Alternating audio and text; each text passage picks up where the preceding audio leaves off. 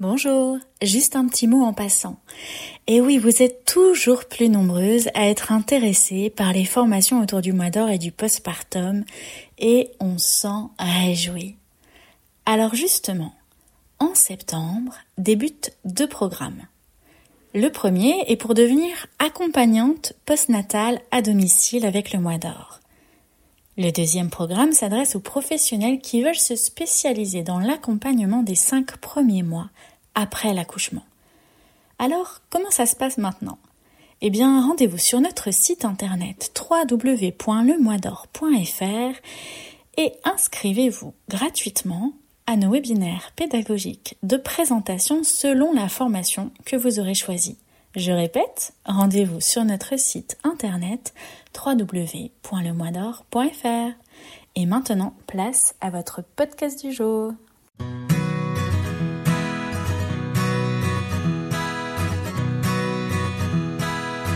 Bonjour, bienvenue sur notre podcast Parle-moi de ton mois d'or. Je suis Céline Chadela et ici, je laisse la voix à celles et ceux qui témoignent de leur mois d'or et de leur postpartum. Nous échangeons sur ce mois si spécial d'après l'accouchement, sur votre organisation, vos feedbacks, vos surprises, vos coups durs et vos joies. Et pour cela, je serai accompagnée de Marie Maë Poulain.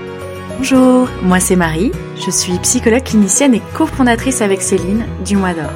Alors le Mois d'Or, c'est un livre, c'est des formations, mais c'est aussi un engagement pour être au plus près des femmes et des couples en postpartum. Parce qu'un bébé qui va bien, c'est d'abord quoi Céline? Une maman qui est soutenue. Alors offrons-leur cet espace de parole et d'écoute. C'est parti Bonjour Charlotte, bonjour Charlie, je suis très heureuse de vous accueillir dans mon podcast Parle-moi de ton mois d'or. Merci beaucoup de participer ce matin. Euh, je vous invite euh, à vous présenter succinctement. Coucou Céline, moi je m'appelle Charlotte, euh, je suis la maman de Tika qui aujourd'hui vient de faire trois ans la semaine dernière. Et euh, je suis une autrice, écrivaine, animatrice d'atelier. Je fais de l'accompagnement aux auteurs aussi, un peu de spectacle en tant que conteuse. Et on a une agence de com qui s'appelle euh, La Goutte Créative, avec laquelle on fait des livres pour enfants et pour grands, avec une dimension spirituelle et de découverte des cultures euh, du monde.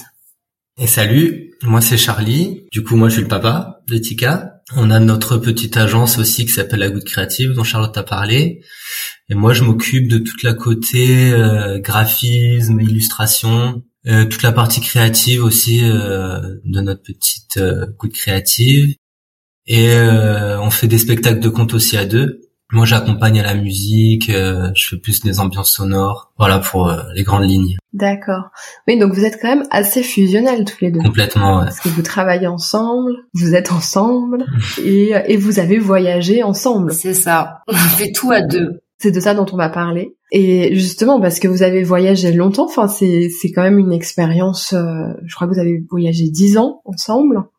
Est-ce que vous pouvez m'en parler, me dire, enfin, mhm. me donner les grandes lignes de votre voyage?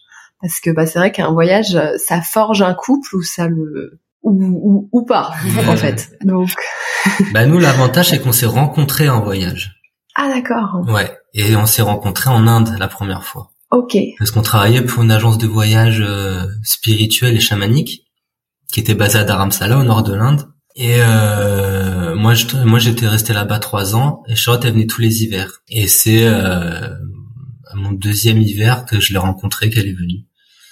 Et au début, on était vraiment euh, compagnons de voyage jusqu'à ce qu'on arrive au Pérou. Ok. Et là, on est devenus mm. euh, compagnons de vie et coparents assez rapidement. L'avantage d'avoir pu euh, connaître Charlie sous le, le jour de l'amitié, puisque c'était mon, on était meilleurs amis, on voyageait partout ensemble, ça a permis aussi d'enlever tout un côté sa séduction cachée, euh, où on va essayer d'arranger la vérité du début, où on s'est vu dans nos pires moments et nos meilleurs moments, hors de notre zone de confort, à l'autre bout du monde, et du coup, ben, on peut bien avoir une vision globale de la personne et à quel point on est complémentaire et ça marche, et à quel point c'est agréable, en fait, tout simplement de vivre l'un à côté de l'autre et et puis notre capacité à avancer dans la même direction et et on a aussi un peu les mêmes objectifs de vie, donc ça tombait bien, en fait. Et ouais, c'est sûr que ça aide pour la parentalité. C'est une, belle, bonne préparation pour l'après. ouais, c'est clair. Parce qu'on est au vif de nous-mêmes en voyage. Hein, c'est ça. Euh, et c'est comme avec un enfant. D'ailleurs, c'est un exemple qu'on reprend dans le livre du mois d'or, de dire que le postpartum, et en particulier le mois d'or, les 30 à 40 premiers jours, c'est vraiment un moment euh, qu'il faut concevoir comme un voyage, en fait. Euh, et que pendant ce voyage, eh ben, on a besoin de de pouvoir prendre soin de nous et d'être quand même un minimum organisé. C'est vrai que je le dis souvent, ça aussi. Euh, on voyage plus dans le monde, mais on a entamé un nouveau voyage qui est le, le voyage de la parentalité, quoi. Ouais. C'est plus un voyage interne. Euh. Et mais ouais, non, mais c'est de toute façon, c'est des expériences. Euh, c'est vrai que moi aussi, j'ai beaucoup voyagé avant, pendant, enfin, avant d'avoir des enfants et bah, c'est différents types d'expériences, mais je trouve que c'est important d'arriver à voir aussi ce, cette parentalité, ouais, comme une comme comme un, ouais, une expérience, comme un voyage qui nous fait voyager dans des dimensions intérieures. c'est clair. ça, ouais. Et puis ça nous transforme en explorateur, puisque enfin moi je suis persuadée qu'on on n'est pas parent, on, on le devient, enfin on est NAIT parent quoi. Donc du coup moi j'ai l'impression d'aller au lieu d'aller passer des frontières et d'explorer des nouveaux paysages, je vais euh, passer mes frontières internes et puis je vais voir des nouveaux paysages euh, de la vie à, travers les yeux de Tika en fait qui voit pas le monde comme nous et se mettre à sa hauteur c'est un c'est un beau cadeau quoi. Mais tellement ouais. Alors racontez-moi le Pérou euh, en quoi ce pays a été fondateur pour vous. En tout cas vous a tant marqué justement pour la préparation euh, de la prénaissance de Tika et pour la préparation de votre mois d'or en fait c'était pas, il y a rien qui était prévu. Enfin, de manière générale, quand on fait un plan dans la vie, la vie le, le délie ce plan. Et donc là, c'est ce qui s'était passé. Nous, on venait d'acheter un van, on était parti pour partir euh, jusqu'en Patagonie sur plusieurs années euh, d'itinérance, euh, traverser toute l'Amérique latine. Et puis, ben, un an et demi après le début du voyage, on, ben, j'avais mal au sein et je me suis rendu compte que c'était pas à cause des hormones du poulet, mais parce que j'avais un bébé dans mon ventre. Et donc là, il a fallu prendre ben, une grande décision de vie qui englobait beaucoup de choses, enfin la fin du voyage, le début de notre relation euh, coparentale alors qu'on était des amis amoureux plus tôt, l'idée de l'engagement, de changement de vie, donc ça a été une, énorme vague émotionnelle. Quand euh, ben, on a eu le petit test avec les deux barres rouges, là, on était euh, dans notre camion, on vivait dans une, enfin, une posada qui s'occupait de chevaux. On, le camion était garé dans un poulailler, on était vraiment dans des conditions pas du tout prêtes pour accueillir un enfant. Et puis moi, j'étais pas sûre de vouloir être maman, donc ça a été vraiment une énorme euh, questionnement. Et euh, pour répondre à ce questionnement, on a eu la chance de rencontrer Ruro, qui est une, une sage-femme, euh, une accompagnatrice à la, à la maternité au Pérou. On avait déjà rencontré avant, et du coup, quand on a su que j'étais enceinte, on, on l'a rappelé, puis on est retourné jusqu'à elle. On a retraversé les Andes pour aller dans la vallée sacrée des Incas, là où elle vivait et euh, lui demander si on pouvait faire un bout de chemin avec elle. Euh. Et c'est comme ça en fait qu'on a découvert toutes ces traditions et toute cette vision de la maternité et de la grossesse et de l'accouchement qui pour nous était, enfin on s'en était jamais rapproché. Moi j'avais pas du tout idée qu'un jour ça allait m'arriver. Donc euh, c'est plutôt on n'est pas parti au Pérou pour chercher ça, quoi. C'est le Pérou a apporté une réponse à un moment donné où on avait vraiment besoin et où on était complètement perdu dans ce qu'allait se passer, quoi. Mmh. Mais avant Rouro, il y a une anecdote assez, euh, intéressante euh, à, raconter. C'était euh, dans cette posada, il y avait donc elle a été gardée par une allemande, je me rappelle plus son prénom. Une posada, qu'est-ce que c'est exactement? C'est comme les haciendas, c'est des, des c'est des espèces de grandes villas ou des domaines qui ont été construits par les par les, les colons au Pérou. D'accord. Et il se passait diverses activités dans les posadas, c'était surtout les chevaux. Donc c'est des espèces de grandes écuries avec des chevaux à l'intérieur. Et on est arrivé là-bas euh, complètement par hasard parce qu'on était bloqué à la frontière en fait. Et on cherchait un endroit, euh, un, endroit où poser notre camion. Et bref, on rencontre cette Allemande. Alors déjà improbable de trouver une Allemande en plein milieu des steppes euh, du Pérou. Et elle, elle nous disait qu'elle était, qu'elle était stérile et que par magie, elle est tombée enceinte là-bas. Ah et qu'elle a découvert le livre de Michel Audin. D'accord et qu'elle qu'elle s'est fait accompagner par Roro, tout ça. Et nous, avant même qu'on sache quoi que ce soit de la parentalité, elle nous parlait de tout ça. Et il se trouvait que quelques mois après, bim, Charlotte tombe enceinte chez elle. Ah ouais. Donc euh, voilà, gros signe, comme quoi, des fois l'univers, hein, il te met là où là où tu dois être. Du coup, moi aussi, j'étais plus ou moins euh, annoncée stérile de par euh, plusieurs chamans et des. Enfin, je n'avais pas de règles depuis près d'un an et demi, donc c'était aussi quelque chose qui n'était pas du tout dans nos têtes. D'accord. Et en fait, cette posada, là où on était, c'était au bord du lac Titicaca. Et le lac Titicaca, dans la croyance péruvienne, il est considéré comme le chakra sacré de la terre. Et donc, il aurait un pouvoir Ah, de rendre fertilité aux femmes. Et moi, je savais pas du tout tout ça, quoi, quand on y a été. Et donc, voilà, je suis tombée enceinte au même endroit que cette Allemande qui était aussi stérile, au bord du lac Titicaca. Euh, à ce moment-là, donc il y a eu et qu'au moment où j'ai fait le test, j'étais en train de lire ce livre de Michel Audin, euh, Notre bébé est un mammifère ou le plus beau des mammifères, je sais plus le titre exactement, juste par curiosité. Et j'étais en train de découvrir le bah, qu'est-ce que c'est que l'ocytocine et voilà. Et à ce moment-là, euh, voilà, Tika a décidé de venir se nicher. euh, Ah, c'est incroyable. Ouais, c'est incroyable. Ça donne beaucoup d'espoir. Mhm. Là, vous donnez de l'espoir à de nombreux couples, je pense. Allez au lac Titicaca si vous voulez faire des enfants. Bah écoute, euh, d'accord. Donc vous êtes dans ce dans cette campagne, vous êtes en race campagne, mais étonnamment là-bas vous rencontrez les bonnes personnes avec des synchronicités incroyables. Donc cette première allemande finalement qui c'est une espèce de oui de synchronicité, euh, c'est comme un premier indice. Et ensuite, toi Charlotte, tu apprends que tu es enceinte. Et là, vous allez vers cette femme. Donc rappelez-moi son prénom. Rouro. Rouro, d'accord. Donc Rouro qui est euh, une sorte de sage-femme, une sage-femme péruvienne, et qui détient des savoirs et des connaissances sur euh, bah, justement la naissance, l'accouchement, le postpartum, et puis j'imagine la grossesse aussi. Et alors, qu'est-ce qui, comment ça se passe avec elle? Qu'est-ce que vous prenez des rendez-vous? Qu'est-ce qu'elle vous, qu'est-ce qu'elle vous dit? Euh, Qu'est-ce qui vous touche? Ben, moi j'ai bien aimé parce que la première fois qu'on l'avait vue, avant même qu'on la voie, elle m'a demandé quand même d'aller passer une écho. Donc il y avait quand même euh, aussi le côté euh, médical moderne, imagine. Enfin, c'était pas complètement déconnecté de, de la médecine moderne qu'on a aujourd'hui pour les femmes enceintes. Et euh, et après, elle est venue donc quand on est rentré dans le village où elle vivait, on a trouvé une maison et elle venait nous voir dans la maison. Et alors, un des tout premiers conseils, je me rappelle qu'elle nous a donné, ça a été très dur pour moi. Elle a dit à Charlie qu'il fallait me faire des soupes à base d'os à moelle et d'algues. Et euh, sachant que c'était le premier mois où j'avais les nausées, Charlie a traversé tout le village pour trouver de l'os à moelle et des algues, enfin ce qui est quand même pas facile de trouver à 3500 mètres d'altitude au fin fond du Pérou. Il a réussi à retrouver tous les ingrédients et à faire la soupe. Et quand il me l'a présenté, évidemment, j'ai vomi à côté, puis j'ai jamais voulu manger sa soupe, quoi. Mais ça a été euh, un- une des premières choses sur l'alimentation. Je me suis dit, ok. Et après, elle m'a expliqué qu'il fallait euh, que les femmes enceintes mangent de la terre, pas beaucoup, hein, mais une pincée symbolique pour que l'enfant soit en contact avec euh, la Pachamama dès son stade in- intra-utérin. Et moi, dans ma tête, je pensais à tous les trucs en France où j'avais mes parents au téléphone qui me parlaient de toxo, de, de tests, de surtout mettre des gants pour jardiner. Oui, la toxoplasmose. et elle qui me dit non non mais mange-la la terre. Quoi.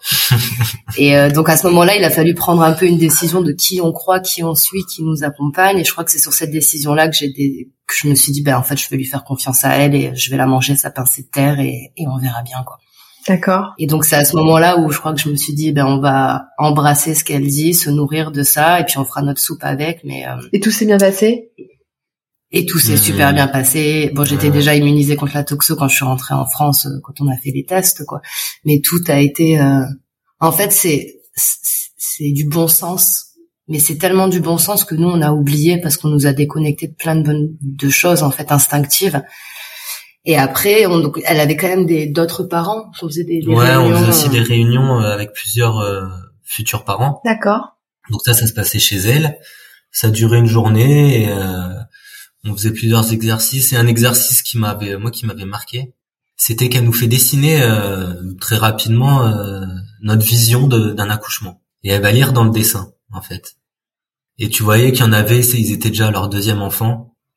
Ils avaient fait un dessin avec beaucoup de sang, euh, tu vois, un truc très euh, très terre à terre et réaliste.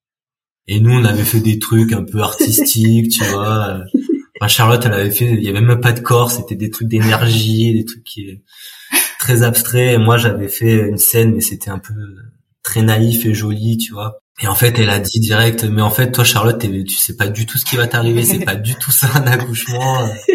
Va falloir qu'on travaille un peu. Et moi, j'avais fait, euh, je me rappelle plus que je, je, m'ai- je m'étais vachement grand, j'avais fait des personnes très élancées, tout ça. Et elle m'avait dit, toi, t'es trop connecté dans les sphères du haut, il faut un peu se raccorder à la terre. et que c'est pas toi qui dois être grand, c'est euh, il faut mettre la c'est la femme qui doit être grande, toi tu dois être tout petit. Euh. Et ouais. tu vois par rapport à juste ce dessin, moi ça ça m'avait euh, ça ça a mis les bases directes quoi. Bah, c'est génial, c'est ça, mais parce que c'est vrai que quand c'est on connaît quand on n'a pas eu d'enfant, on a tendance à à idéaliser énormément et, et, pas du tout être dans cette dimension très charnelle et très terrestre parce que que ce soit l'accouchement ou le postpartum, on est vraiment dans une dimension bah, très euh, corporel, hein, mammifère. Euh, et c'est vrai que c'est ça ramène ouais à la, à la terre aussi. Moi, je trouve que ça ramène, tu vois, cette dimension aussi d'humilité, quoi, une espèce d'humilité par rapport à tous nos rêves, tous nos idéaux, et on, est projeté. L'accouchement te projette dans le réel. Et aussi, je trouve que ça joue beaucoup au niveau de l'ego, parce que moi, j'ai un mental quand même assez fort. Enfin, je, je le sais, quoi, que mes pensées ça tourne, je suis très là-haut dans ma tête.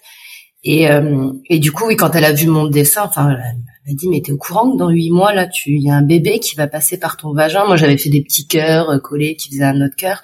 Et en fait, elle a fait redessiner jusqu'à ce temps qu'on arrive à, à visualiser cet accouchement, jusqu'à temps que j'arrive à faire une tête qui sortait de mon vagin et mes propres mains qui le récupéraient, parce qu'il y avait aussi le syndrome du bébé cadeau, et c'est ce qu'avait fait Charlie, où en fait, mmh. c'est la sage-femme qui dépose un bébé tout emmailloté dans le, dans les bras des parents. Et en fait, on zappe complètement les scènes d'avant. Et c'est là où, après, sur l'exercice d'après, en fait, elle nous faisait des exercices physiques, comment se suspendre à son homme, comment lui il peut être euh, un pilier physique pendant les, les phases de l'accouchement et des contractions. Et forcément, c'est des positions où on n'est pas mis en valeur. Et moi, ça a été la première fois où je me suis dit, mais, oh, il va voir mes fesses, mais, mais, je vais être en train de crier, je vais être nue, mon sein il sera pas parfaitement positionné par rapport à la gravité. Enfin, et c'est là où j'ai pris conscience qu'en fait j'allais redevenir mammifère animal, que j'étais obligée de passer par cette étape-là et, et, du coup, ça m'a fait peur. Et en même temps, voilà, c'était la première fois où je me disais, ce qui va se passer, ça va être du sang, du fluide, du liquide, des cris. Euh, il y aura rien de sexy, et pourtant, ça va être le plus beau truc au monde, quoi. Par ces exercices de suspension du corps, comment est-ce qu'on se positionne, et ce dessin nous a vraiment montré, euh, enfin, fait saisir ce qui allait nous arriver, dans quel état on allait être, quoi. C'était un super cadeau. D'accord, ouais, donc vous avez saisi. Bah, c'est génial, hein, la force du dessin. Puis après, aussi sa parole à elle d'être venue vous voir pour vous dire bon là, là on est assez décalé par rapport à la réalité qui vous attend. Vous vous préparez comme ça tous les mois, c'est ça Vous allez On est resté cinq mois au Pérou et je crois que c'était une fois par mois ouais les rendez-vous. Ouais, on n'a pas eu beaucoup, mais elle venait souvent à la maison par contre où elle faisait des elle faisait des, des consultations avec Charlotte et même avec moi des fois elle me disait voilà faut que tu fasses à manger plus ça, plus ci, faire attention à ça. Après, je, si je me rappelle bien, elle formait vachement à, à l'accouchement euh, à la maison, non? Oui. Ouais. Puisqu'au Pérou, sachant que là, nous, on était, l'hôpital, il était à 5 heures de route facile. Euh, la plupart des femmes, elles accouchent chez elles, mais c'est pas par euh, choix ou comme en France, en fait. C'est juste que ben il n'y a pas le, le, l'équipement médical qui permet. L'infrastructure. Et donc elle te forme toujours à quoi faire si jamais ça arrive avant que tu aies le temps de prendre ton minibus, que les gens n'ont pas de voiture là-bas, donc tout se fait en collectivo, etc. Et du coup, ça a été notre première mmh. euh, fois où on s'est dit, ben, on va forcément accoucher à la maison. Et puis moi, j'aime pas les hôpitaux j'avais peur d'accoucher. Tout ce qui me fait peur, je le fais à fond. Donc je me suis dit, bah, vu que j'ai peur d'accoucher, je vais accoucher à la maison sans aide. Comme ça, au moins, on vivra l'expérience une fois, mais bien. Et donc ça a commencé à nous mettre la petite graine et c'était pareil pour le mois d'or, c'est elle qui nous a expliqué que ben, traditionnellement au Pérou les femmes il fallait qu'au bout d'un mois et demi elles repartent euh, au champ travailler avec le bébé dans le dos et que pour faire ça, elles avaient besoin de passer ces 40 ou 60 jours allongés dans le noir pour que le périnée se refasse et que leur corps euh, récupère beaucoup plus vite en fait que ce qu'on fait nous en, Occident. Voilà, donc on a commencé à avoir un peu des idées de tiens ils font ça là, mais en fait il y a une vraie logique derrière physiologique en fait et de bien-être. Elle a commencé à nous parler du postpartum, de Michel Audin, de comment euh, éviter que l'ocytocine descende en escalier mais qu'elle descende en pente douce grâce au mois d'or, à limiter les sollicitations, le fait que personne parte le bébé au début. Enfin voilà, tout ça, ça a été des idées qu'elle nous a euh, un peu euh, chuchoté à l'oreille et qui ont beaucoup, beaucoup résonné en nous, quoi. Et ben ouais. Donc en fait, ce que je retiens, c'est que, bah, ça me fait penser d'ailleurs à la médecine chinoise, mais pendant la grossesse, il y a une alimentation spécifique qui est euh, prodiguée, et ensuite donc accouchement physiologique, et euh, pendant 40 jours, la maman donc se repose est-ce que tu peux m'expliquer euh, pourquoi euh, elles insistent sur le fait que la mère reste dans l'obscurité pendant les, le premier mois postnatal? Bah, du coup, elle nous expliquait, c'est un peu ce qu'a, enfin, c'est ce qu'a repris Michel Audin, qu'en fait, il y a plusieurs facteurs qui font baisser le, les taux d'ocytocine de manière très rapide et même violente. Et donc, c'est la lumière, euh, les températures froides, le manque d'intimité, l'insécurité. Et c'était vraiment l'idée, en fait, d'aller accoucher dans un coin, en fait. C'est ce que disait Rouro, que s'il faut trouver un endroit où accoucher dans sa maison, on prend un angle face à une porte qu'on cache avec un drap et on se met dans le coin recroquevillé. Et du coup, le noir, ça permettait d'aider à ce que le taux d'ocytocine y descende en pente douce très régulièrement et donc d'éviter les sensations un peu violentes pour l'enfant, quoi, qui passe d'une lumière tamisée à, à, bah, du coup noir ou tamisé, c'est plus simple pour lui que de passer à plein jour direct, quoi. Donc oui, oui, c'est dans la même euh, lignée que euh, les conditions favorables euh, à l'accouchement physio. Nous, c'est ce dont on parle aussi dans notre formation. Effectivement. Après, on propose pas de rester euh, dans l'obscurité totale, mais mais c'est vrai que déjà aussi de penser à avoir des lumières tamisées, des lumières douces. Moi, je trouve que ça aide énormément. C'est aussi bien pour le bébé. Euh, ça permet de mieux se reposer. Euh, et puis c'est vrai que moi, je conseille aussi d'installer directement des rideaux occultants pour, euh, pour pouvoir trouver facilement le sommeil, se reposer et en tant que mère, mais aussi pour le bébé. Qu'est-ce qu'elle vous a dit d'autre? Est-ce qu'il y a des choses, des petits secrets, des choses qu'on ne saurait pas Après, elle nous avait expliqué que c'était par rapport au bébé arc-en-ciel. Mhm. On n'en parle vraiment pas beaucoup dans nos cultures. Euh, un bébé arc-en-ciel, c'est un bébé qui grandit dans un utérus qui a accueilli une, une grossesse qui s'est interrompue. Mm. Donc ça peut être fausse couche, ça peut être un IVG, ça peut être tout un tas de raisons. Euh, et du coup, on appelle ces, ces bébés qui arrivent après des bébés arc-en-ciel. Et elle, elle expliquait que les enfants, enfin les fœtus, sont en capacité de sentir ce qui s'est passé énergétiquement dans l'utérus dans lequel ils vont se développer.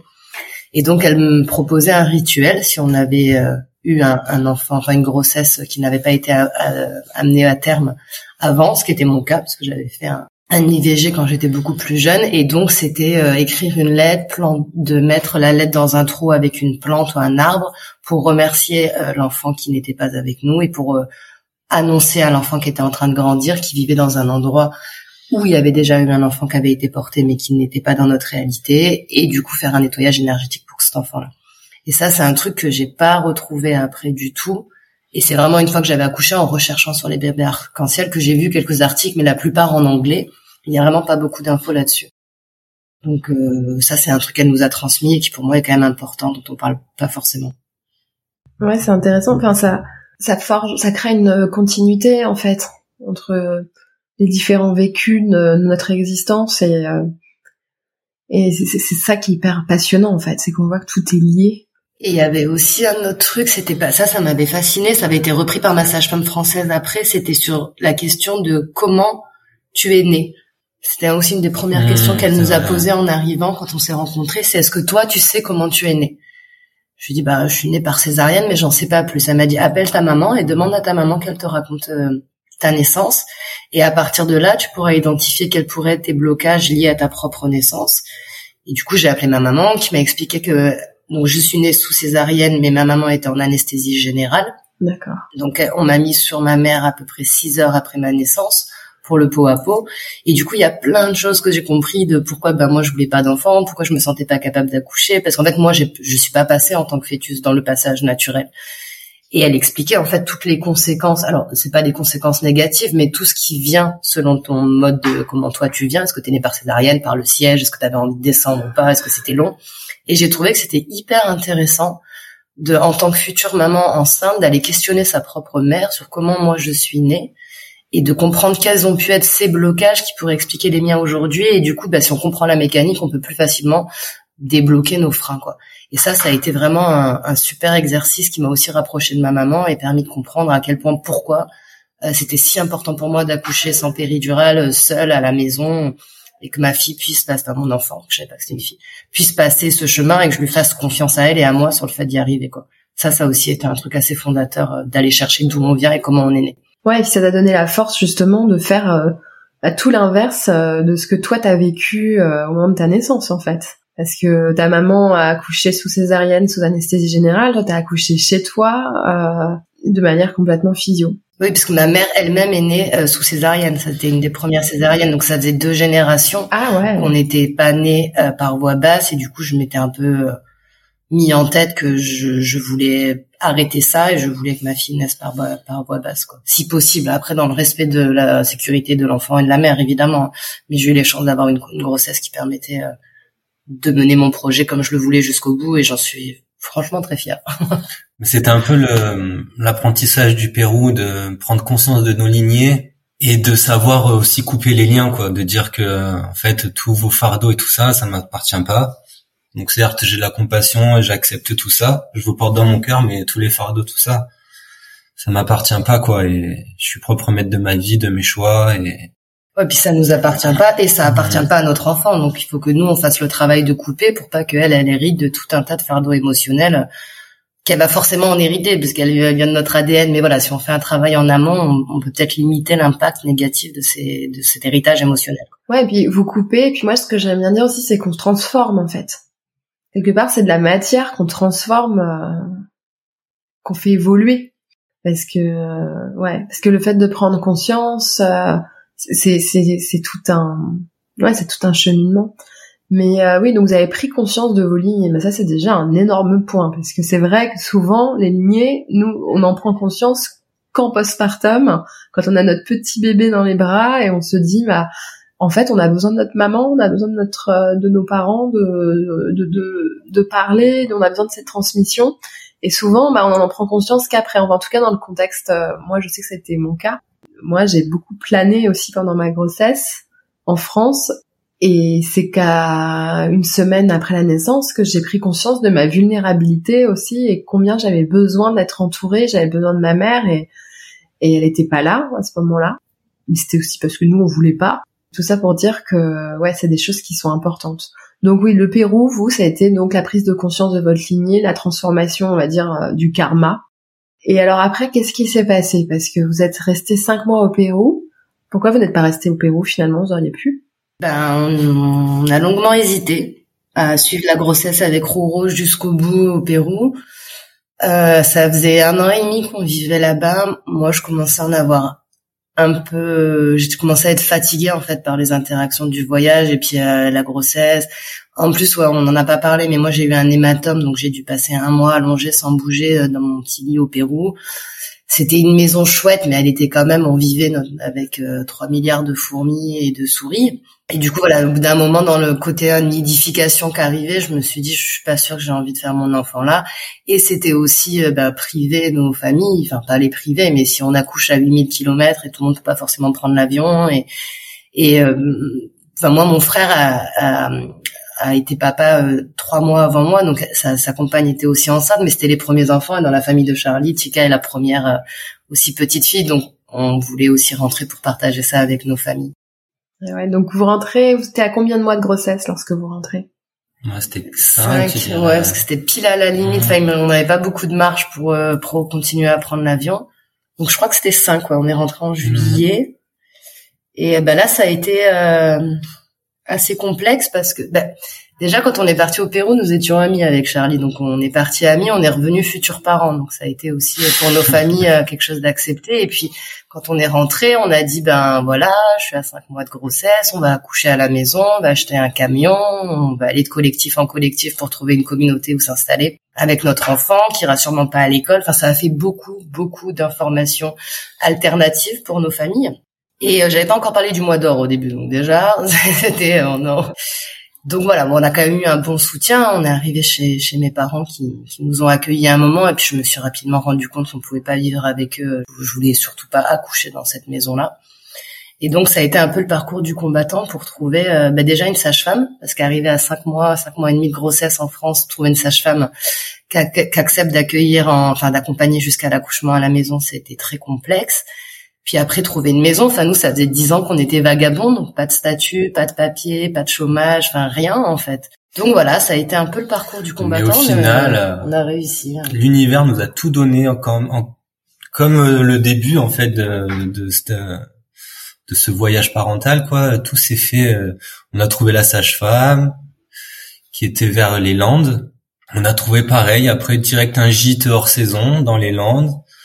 Euh, chez des voisins qui, au final, tu vois, après on va revenir sur eux, mais ils nous ont euh, facilité le mois d'or, mais euh, personne merveilleuse. Le gîte était magnifique. On aurait dit un petit cocon, c'était voûté, tu vois. C'était vraiment tout ce qu'on imaginait dans nos rêves, dans la forêt, au calme et surtout très très confort. Tout équipé du coup chauffage au sol enfin ça ouais, venons du, euh, du Pérou tout était froid enfin tout c'était pas chauffé quoi mais on avait euh, on avait la, la, salle de bain dans la chambre enfin tu vois c'était vraiment à la route là on arrive dans un gîte de luxe ah génial chauffage au sol chauffé super douche ouais. Ah, on s'est cru à l'hôtel pendant cinq mois c'était génial Ouais, donc la sédentarisation s'est bien passée, dans de bonnes conditions. Ouais, ouais. carrément, ouais. Ah ouais, c'était top. Et puis comme on était que tous les deux et quand même euh, bah, les Landes, il y avait quand même euh, entre 5 et 8 heures selon où habite le reste de notre famille. Donc même pendant la fin de la grossesse, on était en que nous tous les deux. Et donc on a pu vraiment euh, de un nidifier, faire la nourriture, faire des stocks comme on voulait, et puis d'un autre côté aussi professionnellement lancer notre boîte à fond, sortir notre livre Trésor de sagesse pour les enfants, enfin vraiment tout faire avant que le bébé arrive pour que quand elle arrive, ça puisse rouler un peu et qu'on ait une aisance. et ouais de mouvement, de liberté financière et, et, créatif aussi quoi. Et donc là, vous étiez dans les Landes, c'est ça? À Dax. Nous, on est de Montpellier et de Nice. Et on est parti à côté de Dax, ouais. C'est le seul endroit où on a trouvé bah, Eleonore, la sage-femme qui a accepté de m'accueillir. Après que j'ai pleuré au téléphone parce que c'était la dixième que j'appelais qui me disait non. Et là, j'ai dit, euh, elle a pas supporté mes larmes et elle a accepté de me prendre. Ouais. D'accord. D'accord. Donc vous étiez éloigné de vos parents, mais vous étiez dans un, un petit nid euh, très chaleureux, sauf chauffage au sol, c'est génial. Euh, c'est très très important la chaleur. euh, et donc euh, vous aviez des propriétaires sympas, j'imagine? Ouais, c'était, on va dire leur nom parce qu'ils méritent. Hein. C'était Bruno et Michel, et en fait, ils habitaient sur une grande propriété où il y avait leur maison et une grange qu'ils avaient retapée en appart qu'ils louaient l'été. Donc nous, comme Tika est né fin janvier, on avait besoin que de l'hiver. Donc ils ont accepté de nous louer à un petit prix à cette maison. Et puis surtout qu'on accouche là parce que quand on a fait la visite, j'avais mon gros bison et c'est pas évident de dire aux gens ben est-ce que je peux coucher sur ton canapé, je te paye un peu plus de caution au cas où mais et ils étaient super contents qu'il y ait un, quelqu'un, enfin, un enfant qui naisse dans, dans cette maison de famille qui était la leur et mmh. ils ont été plus que C'est vrai que même bizarrement, c'est euh, c'est Michel qui nous avait proposé ça, mmh. alors que on y en avait pas parlé première visite et dire mais si vous voulez accoucher à la maison euh, ah ouais c'est drôle. bienvenue. Tu vois comme ouais elle a tout de suite capté que c'était dans les ondes en fait. Ouais, c'était des gens connectés et en fait elle, m'a expliqué après qu'elle avait fait un appel en demandant à avoir des locataires euh, qui étaient créatifs et avec qui il y avait de la co-création. Et on est arrivé juste après et puis voilà. Ils ont été adorables parce que malgré notre dossier ils nous ont euh, accepté enfin ils ont été vraiment super soutenants et c'était très agréable ouais D'accord. Donc vous vous installez, euh, vous, tu disais vous commencez à préparer des stocks de nourriture. Qu'est-ce que vous avez préparé pour votre mois d'or Bah c'était euh, plein de, de, congèle. On a fait plein de petits plats au congèle. J'avais demandé à mes grands-mères qui voulaient absolument faire des cadeaux. Je leur ai dit mais si vous voulez faire des cadeaux, envoyez-moi plein de trucs à manger. Du coup, alors les lasagnes, les gratins dauphinois, les poulets basquets, tout ça, on en avait vraiment un gros stock. Parce qu'on n'avait pas voulu faire une liste de naissance. On avait dit mm. on veut pas de liste de naissance, mais si vous voulez faire un truc, faites-nous à manger quoi. Mm. Ah ouais. Vous c'était c'était les repas. Parce que ça aurait pu être des massages ou euh, des services à domicile. Non, c'était la bouffe. manger. Ah mais c'est parce qu'on avait après le livre, je sais plus, on nous l'avait offert en plus le livre, non? Ah, C'est moi qui l'ai acheté. Le mois d'or, ouais. Et on avait suivi un peu les, les petits conseils qu'il y avait dedans et surtout là, nous on avait compris que la nourriture c'était quand même euh, déjà c'est chronophage. et puis surtout si tu veux faire euh, de la bonne nourriture, parce que je pense que c'est important de manger des trucs bons. Et pour faire des, des bons petits plats, ça met quand même du temps. Et du coup, c'est ça qui est le plus chronophage en fait, en comptant la vaisselle, en comptant la préparation et tout ça tu perds facilement 3 4 heures par jour quoi si tu si tu fais ça bien. Et ouais.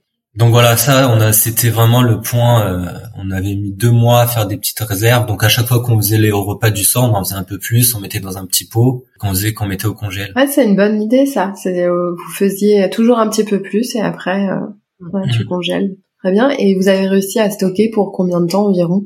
Bah, presque le mois, je presque dirais. Presque le mois, ouais. Le mois entier, ouais.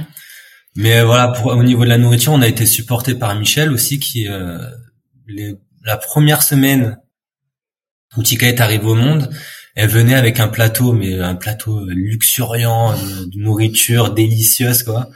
Elle toquait à la porte, elle nous mettait le plateau euh, devant la porte et elle repartait. Et euh, Michel, vous l'aviez préparée? Enfin, elle était consciente ou c'est elle qui l'a fait naturellement? Bah, on avait beaucoup parlé du mois d'or parce que bah, du coup, comme on, était un peu isolés de nos, enfin loin de nos familles, c'était un peu devenu nos familles. Michel et Bruno, ils avaient l'âge d'être nos parents, donc on les voyait tous les jours. Et euh, quand on a commencé à parler du mois d'or et que moi j'angoissais un peu d'annoncer ça aussi à ma famille en plus de tout le reste, de dire pendant un mois vous verrez pas l'enfant, euh, et elle, elle trouvait ça génial. Et puis elle, elle, avait, elle était assez proche de la culture aussi euh, maghrébine et ça se faisait là-bas. Et donc elle nous a fait des repas, euh, des couscous et des currys et des trucs géniaux, comme si en fait elle aurait pris soin de, de sa propre fille. Je pense s'ils étaient encore euh, restés là-bas, quoi. Du coup, ça a été vraiment très c'est beau. Très facile au début. Et puis l'autre truc aussi, c'est que nous, on voulait absolument faire des couches lavables. On s'était aussi dit bon bah si on fait de la couche lavable, faut vraiment qu'on ait tous les repas de près parce que Charlie s'il doit assurer les lessives et les repas, moi je vais plus le voir et j'ai besoin de lui quoi. Bien sûr. Bah ouais. Mais ouais, faut pas oublier que c'est une expérience à deux hein, et que l'idée c'est pas dans le mois d'or, c'est pas que le conjoint, le partenaire euh, se suppléante à, à toute la logistique et euh, au ménage et aux lessives, à la cuisine, etc. C'est que le partenaire puisse vivre aussi une expérience euh, à part entière, en fait. Mmh. Ouais. Et puis nous, nos personnes ressources que j'avais, euh, enfin les personnes euh, comme c'est pas comme tu le dis dans le livre, hein, le mois d'or, il faut s'entourer quand même de gens ressources. Mais moi, ces personnes-là, elles étaient toutes loin. Ouais. Et en fait, si elles venaient m'aider, c'était elles venaient passer la semaine et j'avais pas du tout envie de ça. Donc on était aussi conscients qu'on était deux et qu'on serait deux pendant le mois et qu'il y aurait personne qui passerait pour nous faire les lessives ou nous passer un coup sur le sol.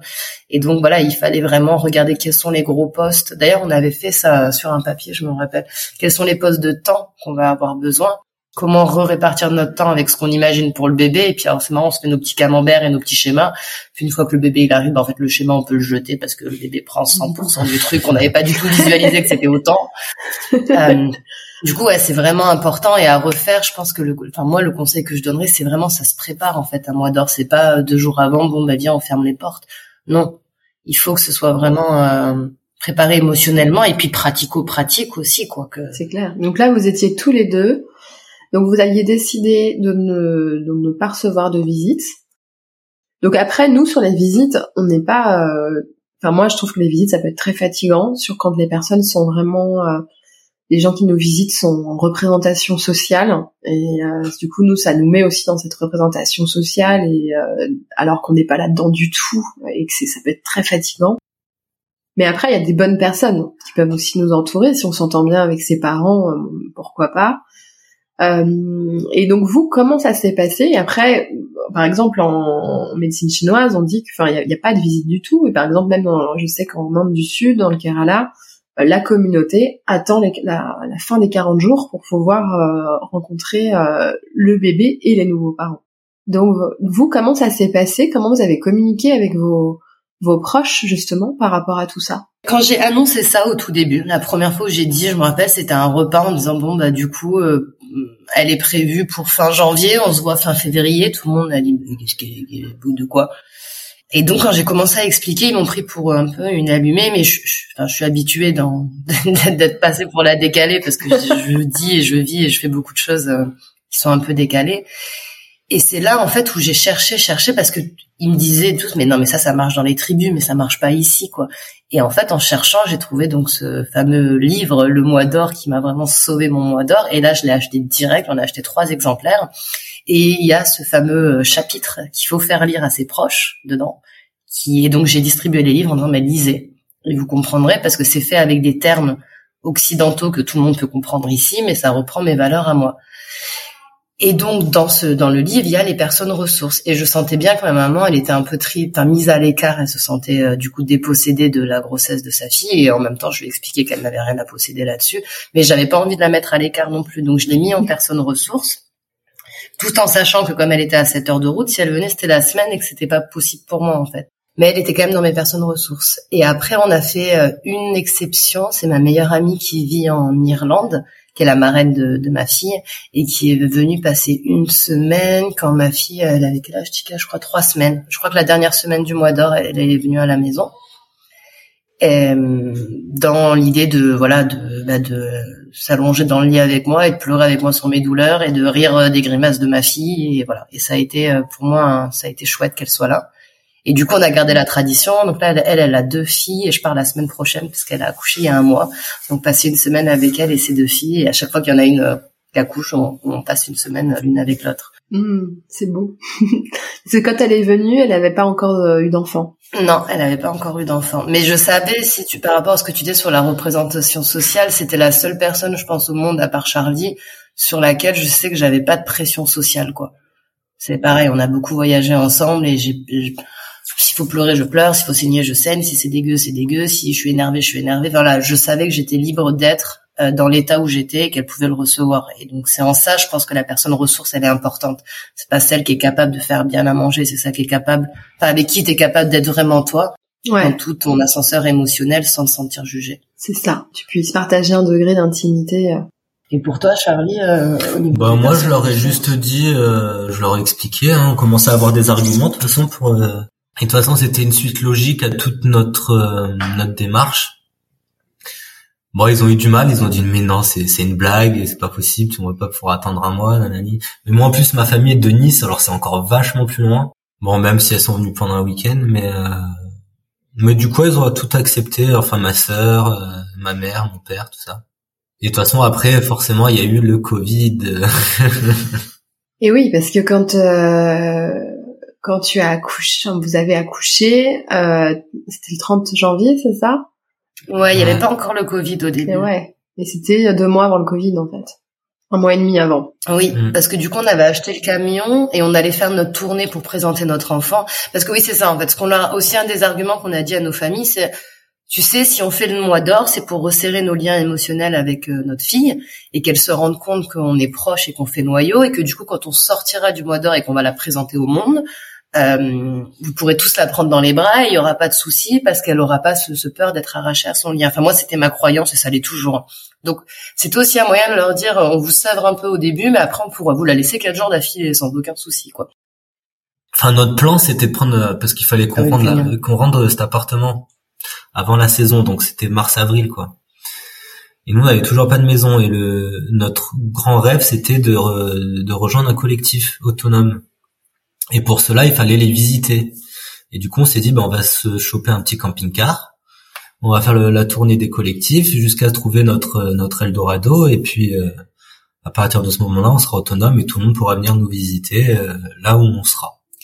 Donc nous voilà partis avec euh, le camping-car. Tika qui avait bah, du coup un mois, un mois et demi peut-être quand on a déménagé, enfin qu'on a commencé à être nomade dans le camping-car.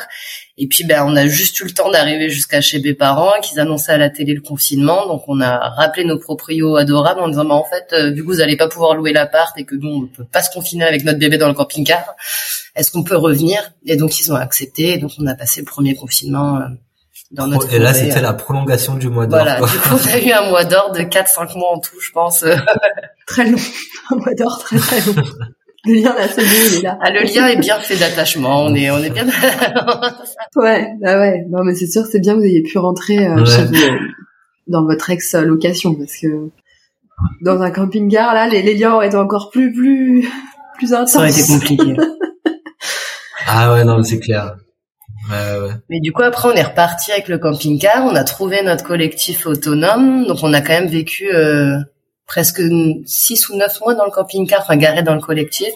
Et après, on a monté la yourte et on a vécu en yourte avec elle. Et bon, maintenant, on est plus, on est revenu dans un schéma plus classique d'une location de maison. D'accord. Et je peux vous demander justement pourquoi euh, vous avez quitté la yourte euh, C'était pour une question de confort ou?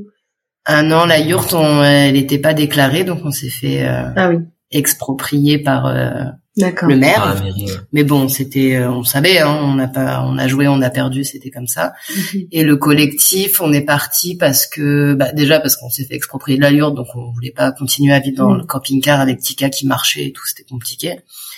Et puis ça nous, ça nous, on avait été un peu ambitieux, je pense, sur les les nouveaux, nouvelles choses à apprendre. Enfin, d'être dans un collectif, on a dû apprendre à être parent, à vivre en yourte, à être maraîcher, à vivre à 12, euh, à gérer d'autres enfants. Enfin, tout ça d'un coup, moi, ça m'a fait un peu beaucoup. Ça fait beaucoup, ouais.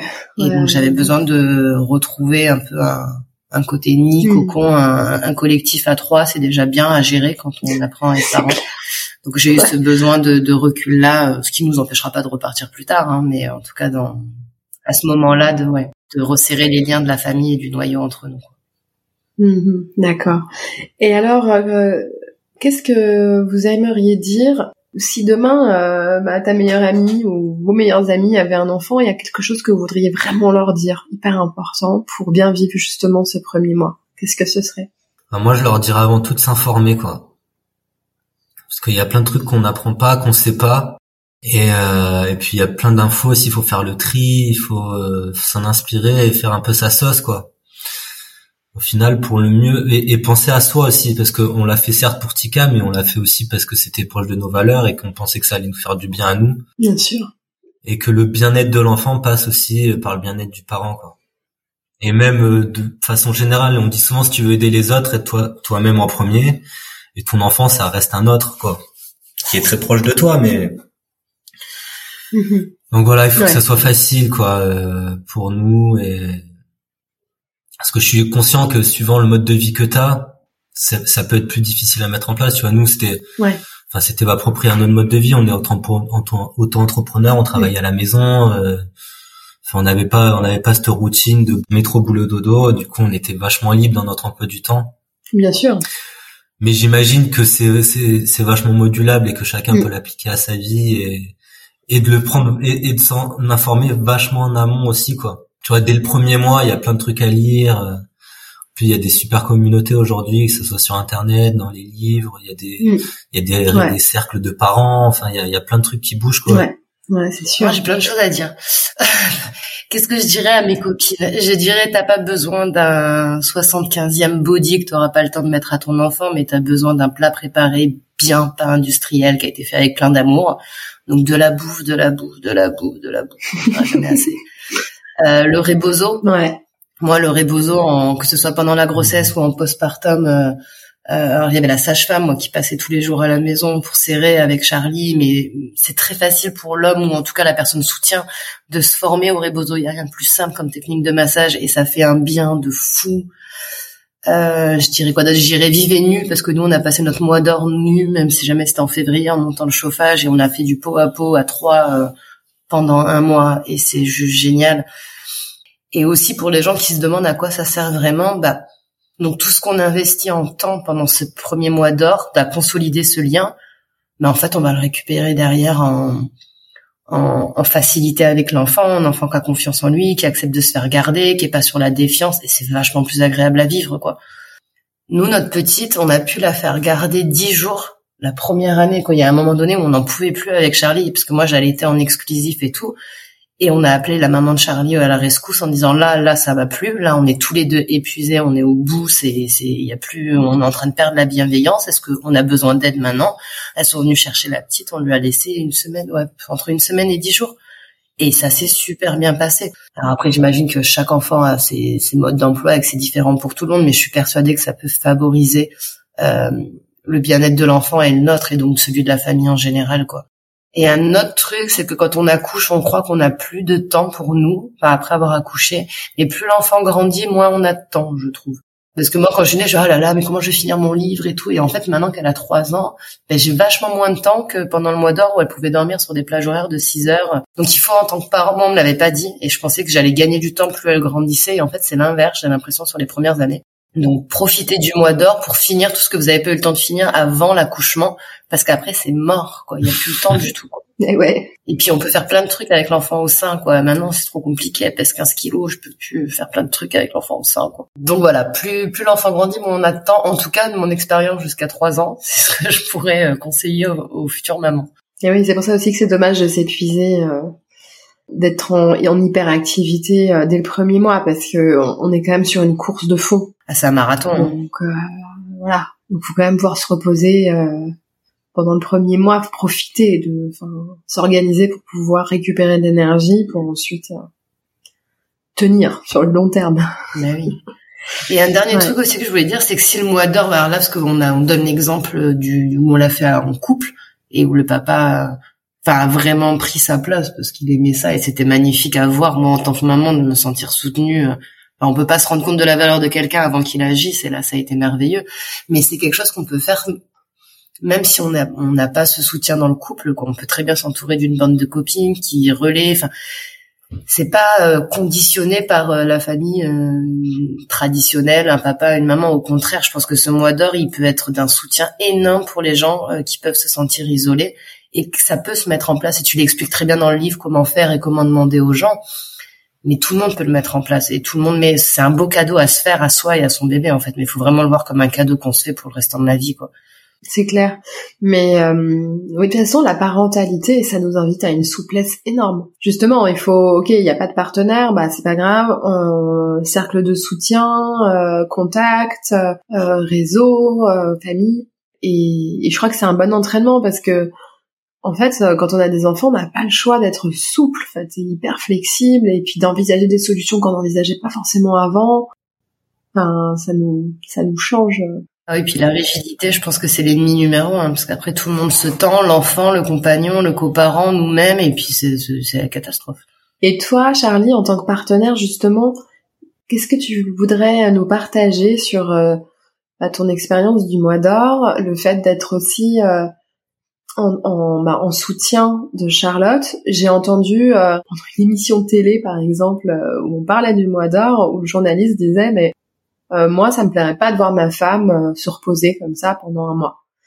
Euh, toi, qu'est-ce que tu pourrais répondre à ça? Tu vois, pour reprendre un peu ce qu'on avait appris au Pérou, le masculin sacré, le féminin sacré, tu vois, il y en a un qui reçoit, un qui donne et tout ça. Je trouve qu'il y avait y a un équilibre qui se crée au final à, ce moment-là, hein, parce qu'après c'est, c'est, par période, mais euh, tu vois, à ce moment-là, c'est là où je trouvais que Charlotte, elle avait besoin de se sentir belle, de se sentir voir et tout ça, parce que j'avais l'impression qu'elle se sentait vraiment pas belle, tu vois, après avoir accouché. c'est un peu le rôle du partenaire, quoi, d'être là, de, d'être un pilier, de tenir l'espace, de d'être gentil, d'aimer, d'apporter de l'amour et tout ça.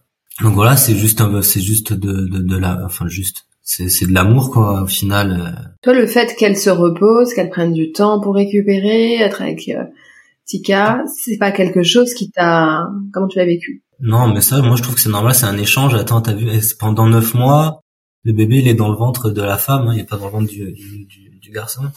Moi, je trouvais que c'était, elle, méritait quand même, c'était sa récompense, quoi, d'avoir un petit, un petit serviteur à son, à son service pendant un mois, faire à manger, tout ça.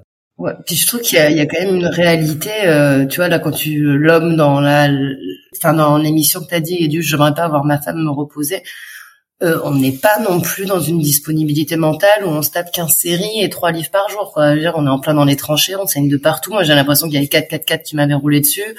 Euh, je pouvais pas me lever. Dès que je devais faire un prout ou caca, c'était la fin de mon monde. Enfin, je veux dire, on n'est pas non plus dans sur une plage en train de bronzer. On est sur l'après. Il y a quand même un truc de 3 kg 5 qui est passé à travers notre corps. Euh, voilà, il y a souvent des points, enfin ou des déchirures ou à soigner. Ça fait mal quand on fait pipi. Euh, on a les seins avec la montée de lait qui pèse 15 kilos chacun. Enfin, je trouve que je suis pas sûre qu'on puisse. Enfin, je sais pas si je me suis reposée dans le sens détendu, tu vois, pendant ce mois d'or. Je pense que j'étais centrée sur réparer mon corps et et, et, et accepter d'être maman. Bien sûr. Quand on a cette petite chose dans les mains, on se dit ça y est, c'est là. Bon ben voilà. Et tout ça, ça prend du temps. Mais je pense que tu vois, le mois d'or, c'est pas un mois de repos, c'est un mois de construction en fait, de reconstruction, je dirais même. Ah, de régénérescence. Ouais. Mais quand tu vois, quand tu dis même euh, elle le mérite, bah, c'est pas que je le mérite, c'est que c'est indispensable en fait. Ouais, ouais, si un jour je veux pouvoir récupérer mon corps et pas faire pipi toute ma vie en toussant ou en éternuant, hein, il faut que j'ai du repos. Et puis euh, moi j'ai senti aussi le, tu vois, le rôle du père qui est vachement mis en avant aussi d'être présent. Moi j'avais souvent cette image de, du papa ours, tu vois, qui surveille un peu le nid, qui fait euh, le niveau sécurité au niveau sécurisant, tu vois, euh, chaleureux et tous ces trucs là. Mmh. Et que j'ai plutôt senti ce, ce rôle-là, tu vois, où j'étais, euh, voilà, il fallait que je, nettoie un peu le, la tanière, que ça soit propre, que ça soit agréable à vivre. En même temps pour Charlotte, aussi pour Tika et pour euh, notre famille, quoi, notre foyer. Ouais, c'est joli, papa ours. C'est aussi euh, finalement une occasion, enfin l'accouchement, pas que le mois d'or, hein, l'accouchement, la grossesse, c'est aussi une occasion vraiment de pour un partenaire, pour un homme, je pense, de commencer à se à se penser en fait en tant que à penser son rôle. Et c'est vrai que c'est quelque chose. Enfin, c'est bien que toi t'en parles et que tu le fasses parce que c'est quand même malgré tout encore euh, je sais pas si c'est rare, mais il y a de plus en plus de, de pères qui s'investissent. Mais c'est quand même, euh, c'est pas très très euh, répandu. Ça reste un truc de femme en fait, alors que je comprends pas que l'humanité n'est pas intégrée que faire un enfant c'est un truc à deux en fait. Il faut un homme, une femme. Enfin, en tout cas, il faut un spermatozoïde et une ovule pour réussir à faire un enfant. Et je pense que pour l'éduquer, il faut deux personnes référentes. Ouais. Et euh, et même si la deuxième personne référente n'est pas l'amoureux ou l'amoureuse, mais quelqu'un, un coparent, quelqu'un qui peut t'aider dans cette responsabilité-là, et encore plus quand tu es dans une relation de couple comme on peut être nous, bah, c'est important de laisser la place à l'homme. Il faut que la maman aussi, elle accepte de laisser la place au papa. Ouais, c'est tout un sujet, ça aussi. Hein. Mm. Dans le mois d'or, t'es obligé parce que, en fait, L'avantage aussi du mot d'or, c'est qu'il y a personne qui peut te dire comment ce que ce que tu fais c'est mal ou c'est bien dans tes gestes. Et la prend pas comme ça, et la tétée c'est pas comme ça, et met la de l'autre côté, et la couvre là, et découvre là, et machin. Mm. Et en fait, du coup, de, quand on est que nous deux et qu'il y a personne pour juger, on peut chacun trouver ce qui est juste pour nous dans nos gestes. Et j'ai vu Charlie trouver ses gestes avec notre fille, quoi. Et c'est déjà c'est magnifique à voir. Et puis c'était aussi à moi d'apprendre à m'effacer et de, enfin m'effacer, pas m'effacer, mais de lui laisser son espace avec cet enfant pour qu'il puisse se découvrir. Et sorti des moments où d'allaitement, où c'est forcément moi qui dois être, on faisait à part égale euh, les soins, les bains, les endormissements, euh, tout ça, quoi. Et je trouve c'est hyper important que la femme aussi elle ait confiance et qu'elle laisse son homme ou sa, enfin, le coparent s'occuper de l'enfant et pour faire ça, c'est plus facile dans l'intimité que quand tu sais qu'il y a belle maman ou beau papa ou je ne sais qui qui est là en train de regarder, qui c'est qui le tient, est-ce que le papa il fait bien, etc. C'est vrai. Hein. Et donc le mois d'or, ça facilite aussi l'espace pour le père et la liberté à la maman de faire confiance au père en lui confiant son enfant, quoi. Et ouais. C'est que ça fait, ça, tu prends confiance en toi plus facilement, j'ai l'impression, euh, dans tes gestes. Mais oui, parce que t'as, mais oui, parce que quand t'as personne, comme comme tu le dis, Charlotte, euh, quand t'as personne qui te regarde, euh, ça change euh, effectivement. T'as complètement raison. Tu te sens beaucoup plus en confiance quand t'es seul que quand tu sais que t'as des gens qui te ziotent. Et puis en plus, c'est vrai que pour un premier, je trouve qu'on est très sensible au regard des autres. En fait, on a l'impression que même ils nous épient, tu sais. comment elle va s'en sortir, comment elle va faire, euh, est-ce qu'elle y arrive bien, etc. Et, et pouvoir s'en libérer, euh, ouais. Ouais, et puis c'est parfois difficile de tenir ses idées. Par moi, je vois l'exemple du bain. On avait décidé de pas la baigner du tout. Et euh, pareil, quoi, dans, dans, tu vois, dans nos familles. Enfin, aujourd'hui, l'enfant est né, il est baigné à l'hôpital. Alors peut-être même, peut-être plus trop aujourd'hui. Je sais plus comment ça se passe. Je sais pas comment ça se passe à l'hôpital. Quelque c'est pas, enfin, c'est pas immédiat, en tout cas. c'est deux trois jours après. Hmm. Mais nous, on a dû attendre, euh, je sais pas, peut-être deux mois, je crois, avant de lui donner son premier bain. Ah peut-être pas. Ah, c'était après le mois d'or, je crois. Ah ouais? Et du coup, bah, la, la, la sage-femme, elle nous avait dit c'est, enfin c'est ok quoi. Bon après, on lui faisait évidemment ses soins, son cordon, tout était propre, hein, mais euh, on passait avec des lingettes dans le cou, etc. Mais tu vois, le fait de faire ça, si on avait été entouré de notre famille, on aurait eu vachement de mal parce que pour eux c'était n'importe quoi et du coup ils mettaient pas la pression, mais d'abord alors vous l'avez béni, ben non, toujours pas. Mm. Et en fait, quand tu sors de ton mois d'or avec ton enfant et que tu le présentes au monde, tu dis ben en gros moi, moi mon état d'esprit c'était quand on faisait des réflexions, je dis mais regarde, elle est pas morte pendant un mois et demi. Hein. J'arrive à très bien cet enfant. Donc si j'ai réussi à gérer toute seule, laisse-moi continuer à gérer toute seule en fait. Et ouais. Et, et ça permet de manière sans aller au conflit de dire aux gens remettre un peu dans ta place de ben en fait c'est moi la maman et on s'en sort très bien. Donc on va continuer à faire comme on veut faire nous et c'est ok. Ouais, ouais. Et ça c'est plus facile quand t'as pas direct le regard qui vient te remettre en doute ce que tu penses, que forcément tu doutes, hein. c'est ton premier enfant, tu sais pas quoi. Tu peux que faire confiance à ton instinct. Bien sûr, ouais, ça donne confiance. Ah, c'est une belle conclusion. merci à tous les deux. Ben, merci à toi. Pour, euh, pour cet échange passionnant. C'était vraiment euh, super de pouvoir vous avoir et avoir vos ressentis et, voilà, connaître toute votre expérience. Ben, merci à toi et puis ben merci à toi et à, Marie aussi d'avoir fait ce livre euh, qui vraiment pour nous a ben, nous a permis de mener notre projet jusqu'au bout comme on voulait et je suis trop contente de t'avoir rencontré parce que ben pendant le, le mois d'or j'avais écrit à Marie en lui disant mais merci pour ce livre, c'est génial et du coup on avait échangé quelques temps. Mais voilà, c'est une super initiative, c'est un magnifique cadeau pour toutes les mamans qui veulent faire le mois d'or et pour toutes les mamans qui savent pas et qui veulent peut-être juste prendre quelques initiatives dedans. Et c'est plein de petits cadeaux à se faire et franchement bravo et, et merci d'avoir mis votre plume et vos talents au service de tous ces bébés et toutes ces familles en construction quoi. Merci Charlotte, merci beaucoup. On peut conseiller aussi à tous les papas de lire le livre hein, parce que Oui, bien sûr. Bah, d'ailleurs, c'est aussi. Euh, bah, c'est pour eux aussi, hein, c'est pour la, c'est pour tout le monde. Tout à fait. Merci à tous les deux.